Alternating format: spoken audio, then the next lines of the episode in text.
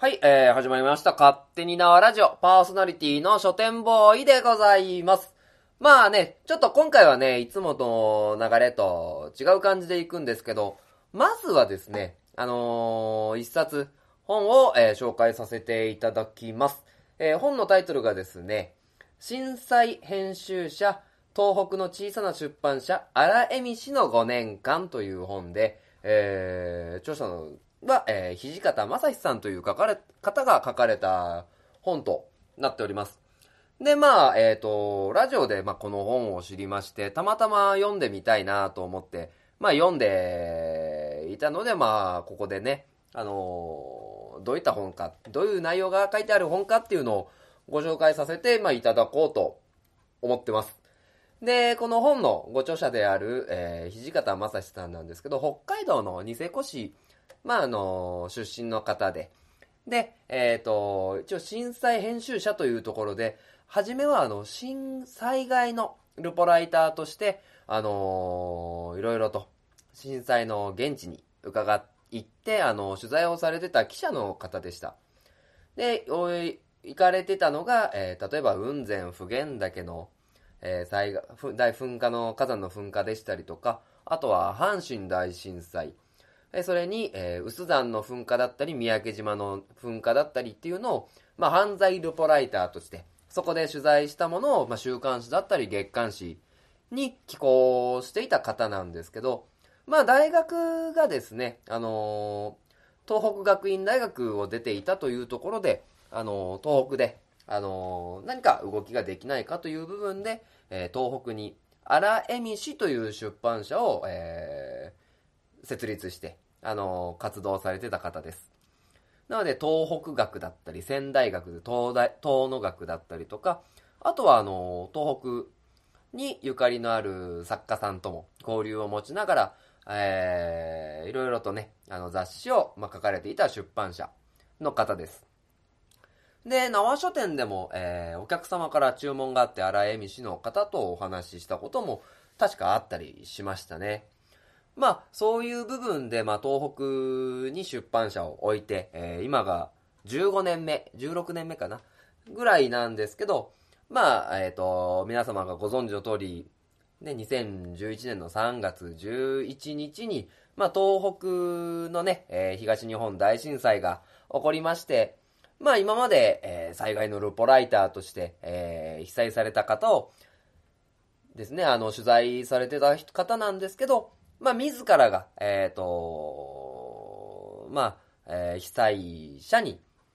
なってしまったっていう部分で、まあ、初めはね、えーまあ、そんな余裕もない生活も崩れたし、えー資金繰りも、あのー活動する欲っていうのも、まあ、あんまりなく、なくてというか、持てなくて。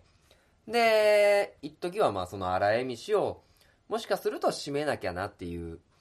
部分があったんですけど、まあ、いろんな方の、えー声だったりとか、えーその荒江美氏に対する書店さんからの、まあ、ファックスだったり、激励だったり、えーそういうものでまた、あの、活動するという、ね、あの、心を決めて、で、えー今、その、震災からね、5年、えー経とうとした部分で、えー活動を、まあ、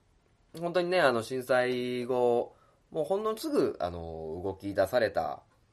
方ですね。で、えーこの、まあ、本の内容としては、まあ、東日本大震災で自らが体験した、あの、被災、そして、あの、動き出すための童貞だったりとか、あとは、阪神大震災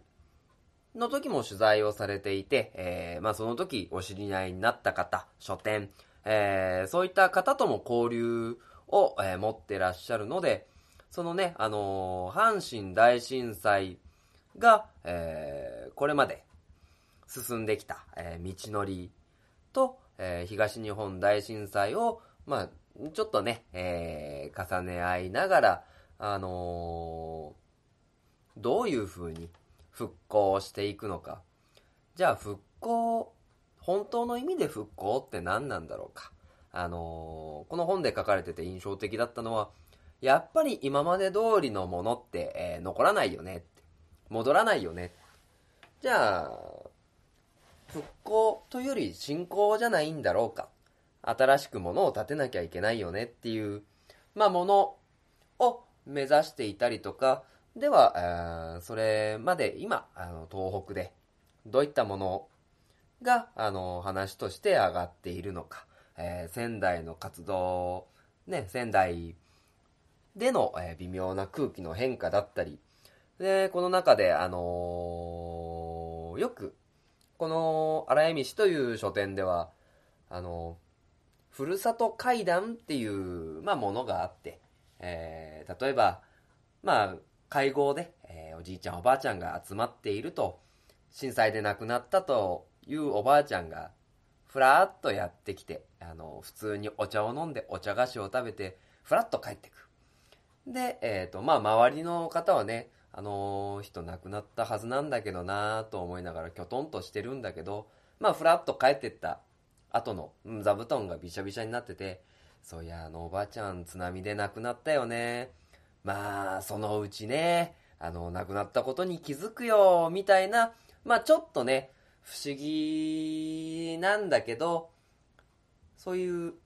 まあ、亡くなった、え、方に対する思いが溢れる階段っていう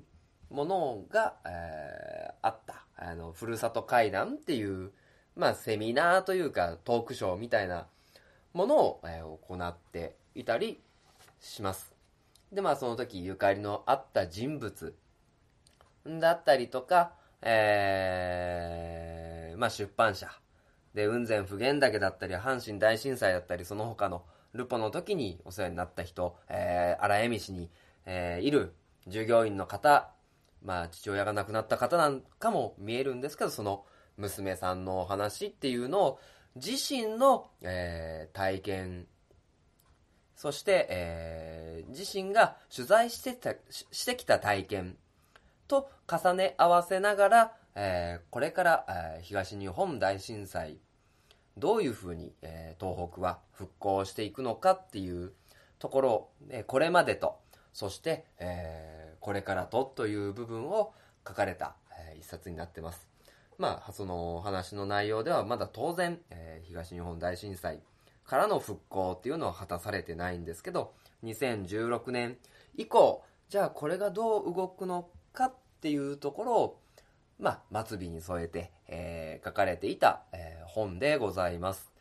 まあ、その、まあ、たまたまその僕の中でタイムリーではあったんですけども、まあ、9月14日に、えー、熊本の、えー、大地震が、まあ、起こって、で、えー、この本の中では、えー、ご自身の東日本大震災の体験と、えー、阪神大震災を結構重ね合わせて、えー、いるわけですけども。じゃあ今度はですね、えー、熊本の方が、えー、どういうふうに復興の道を果たしていくかという部分で、えっ、ー、と、おのずと重なっていくのかなと思いまして、えー、まあこの本を、まあ、紹介しようかなと。はじめは、あの、紹介しないでおこうかなとも思ったんですけど、まあ、やはりね、えー、こういうふうに、ちっちゃいながら発信しているものとして、で、今読んでいて、で、やっぱり気がかり。今回ね、あのー、9月、ごめんなさい、4月14日ですね、すいません、えー、に、まあ、災された方に対して、まあ、できることというか、あの、発信することができるっていうのは、まあ、これぐらい、僕自身のものではこれぐらいと、あの、少しばかりの寄付をすることしかできませんが、えー、ね、やっぱり、どの災害にしろ、まあ私自身は正直言ってそういった体験を、まあしたことがないという部分で、まあ真の意味で、あの、被災された方の心情を理解するっていうのは無理ではあると思うんですけども、まあそのね、今、苦しんでるね、あの、辛い思いをね、抱えられてる方に対して、まあちょっと、何かできるかなという部分で、まああの、お話をさせて、え、もらいました。まあ、なのでね、えー、僕なんかが、ね、あの、じゃこれこれやって、これこれやって、こういう風に進んでいくっていったところで説得力も何もないんですけども、まああの、先にね、えー、先のこと。で、まあ、私たちも当然対岸の火事ではなくて、えー、まあ、起こると言われている物事に対して、えー、しっかり備えておかなきゃなと。まあ、あの、防災グッズだったり、えー、避難経路だったり、ご家ご家族でぜひお話ししていただきたいなと思っております。えー、まあね、えー、せっかくね、えー、こういうふうに自分でまあ発信するものがあるっていう部分で、まああのー、なかなかね、えー、これを、えー、全面的に、えー、行っていって、何がどう変わってくるのかなっていうのはわからないですけども、えー、初めにそういったことに触れておきたかったものですから、えー、今回取り上げさせていただきました。まあ、えっ、ー、と、この後はですね、えー、まあちょっと日常なんかをね、今回はお話しさせていただこうかなと。まああのね、前回お話しした奥さんのプレゼントっていう話もあったりするので、えー、まあ、この後はですね、えー、まあ、この勝手に縄ラジオ、まあまあ、書店ボーイそんなもんだろうみたいな、えー、ところで聞いていただけたらなと思っております。ではですね、勝手に縄ラジオ第65回ですね、えー、今回も、東海市、荒尾町に住みます書店ボーイが勝手にお送りしていきます。スタートです。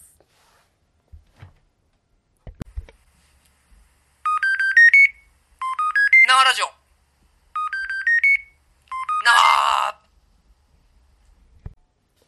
書店前の花本が上手になりたいの。コーナー。というところでね、まあ、今回はいつもだったらね、あの、YouTube のフリー音源に合わせてあの、花本を叩くんですけど、まあちょっとね、あの、いろいろ、まあ、やってきて節目だというところで、まあ、いろいろやってって言ってもね、合わせて叩いてるぐらいなんですけど、まあ、あのそういったところでね、えー、ちょっと、花本だけで、どれぐらいできるのかなと思いまして、まあ、今回は、花本だけで、あの、挑戦したいと思います。まあまあ、もしかするとね、もしかすると、いや、いや、もしかしなくてもかな。あの、聞く苦しいかもしれませんが、多少お付き合いいただければと思います。ではですね、スタートします。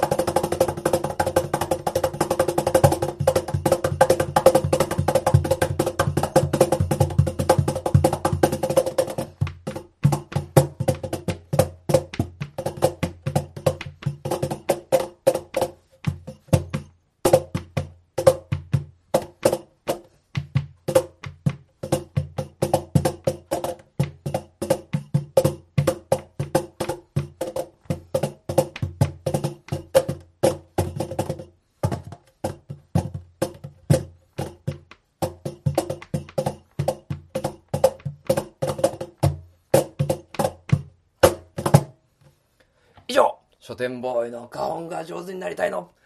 コナでしたいやー、今まで音楽でごまかしてたね。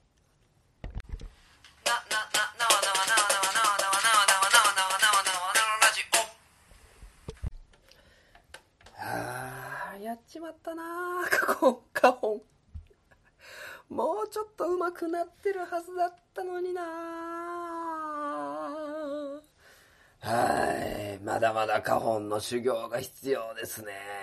まあね、あのー、ちゃんとね、えー、やりすぎて勉強しないと、まああの、YouTube でね、結構見たんですけど、花本の達人みたいなところにはね、なれないと思いますので、まあまあまあまあ、えっ、ー、と、今はこのレベルですけども、まあもうちょっとね、えー、上手になれるように頑張りたいと思います。まあということでね、えー、まあ前回64回でね、あのー、お話しさせてもらってた、その今やりすぎって出たんですけど、あのー、奥さんへの誕生日プレゼント。まあこのね、えー、結果が出ましたので、まあね、これをね、ちょっと発表しようかなと思います。まあもしね、64回を聞いてないよと。ね。まあ聞いてない人が大半でしょうけど、まあこの65回聞いてる人だとね、えー、まあちょんちょんぐらいかな という部分で、えっ、ー、と、まあ前回あのどういったいきさつでやってたかっていうと、まあやりすぎる力っていう本を紹介したんですね。で、この本が、まあ社会学みたいなね、社会学で政治家はやりすぎないみたいな、あの本だったんですけど、まあ、僕のね、座右の銘でやりすぎぐらいがちょうどいいっていうものがあったものですから、あのー、何かね、まあ日常生活にもやりすぎることが必要なんじゃないかなっていう思いでね、そうだ。うちの奥さんもうすぐ誕生日だからこの誕生日プレゼントをちょっとやりすぎてみようっていうところで、あのー、まあちょっと計画して、で、えーリブスさんっていうね、東海市の花屋さんで、バラを買って、で、えー、深谷家具の上のね、フラワーさんでね、ヘアピンを買って、で、マリエさんでケーキを買って、で、えっ、ー、と、奥さんがね、えー、まあちょっと、あの、一週間というかその土日、平日ちょっと開けてたものですから、まあ、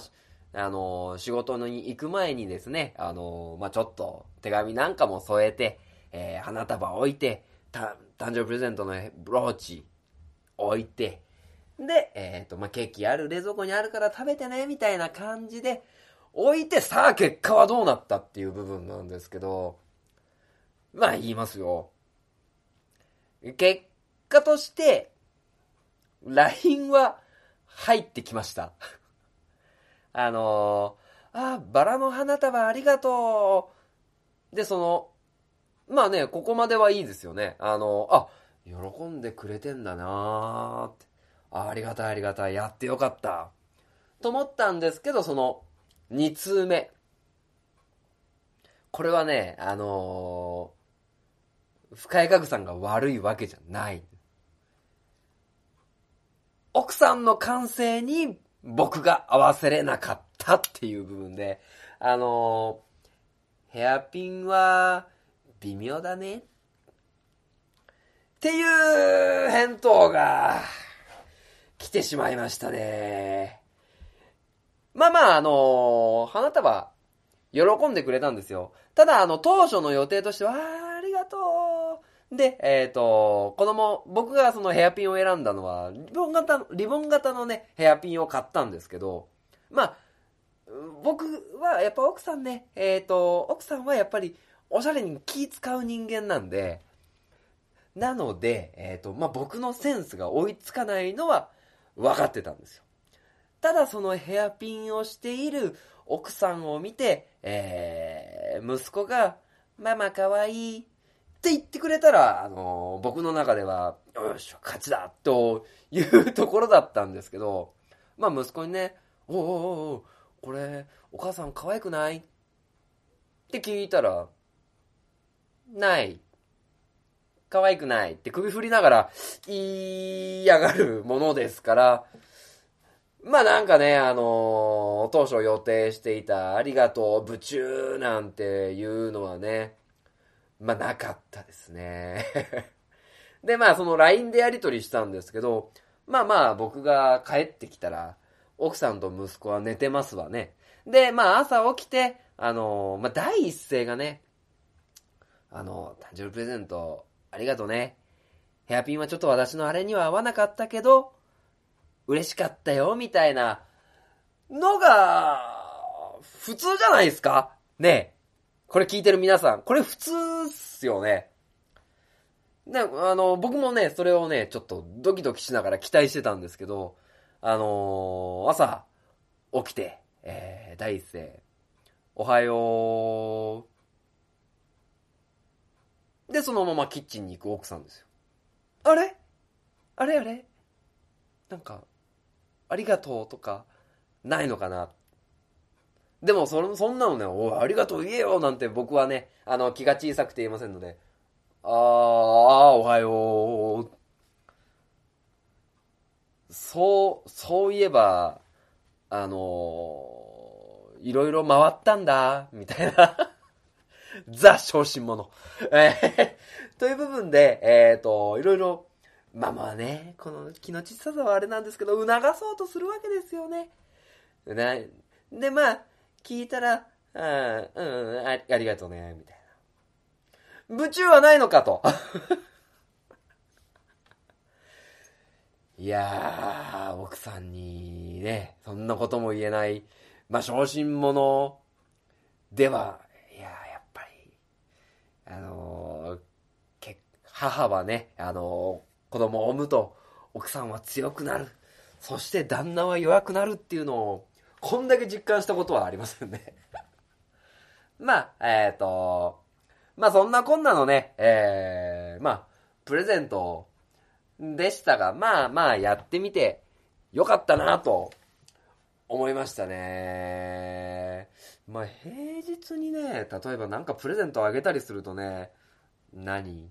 何企んでるの？みたいな顔されるんで、ああ、俺って信用ねえな、みたいな感じで思ってるのが、まあ若干心苦しいんですけど、まあまあね、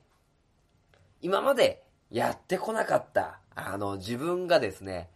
まあその、誕生日プレゼント、一発目でいい返事をもらおうなんていうのは、まあまあ、あの虫のいい話であって、あのそういった部分ではですね、まあ今度2年、3年と、あの続けていかなきゃなと思いましたね。まあそうすればもっとなんかいい、まあ見返りを求めちゃダメなんですけど、やっぱり、あの奥さんと、子供のね、あの、喜ぶ顔が見たいなと思いながら、まあ、子供にも、え奥さんにも今後そういったことをやっていけたらなと思いましたね。まあ、日常的で言うと、まあ、奥さん今週ね、えー、まあ、ちょっといろいろあって平日休みになってますので、えー、実家のご両親と和歌山に行ったっていう部分で、えー、ここ一週間、えー、僕、一人の生活が始まります。俺も行きたかったな和歌山。はい。ということで、書店ボーイの日常でございました。では、えー、エンディングと、えー、津半島のイベント情報です。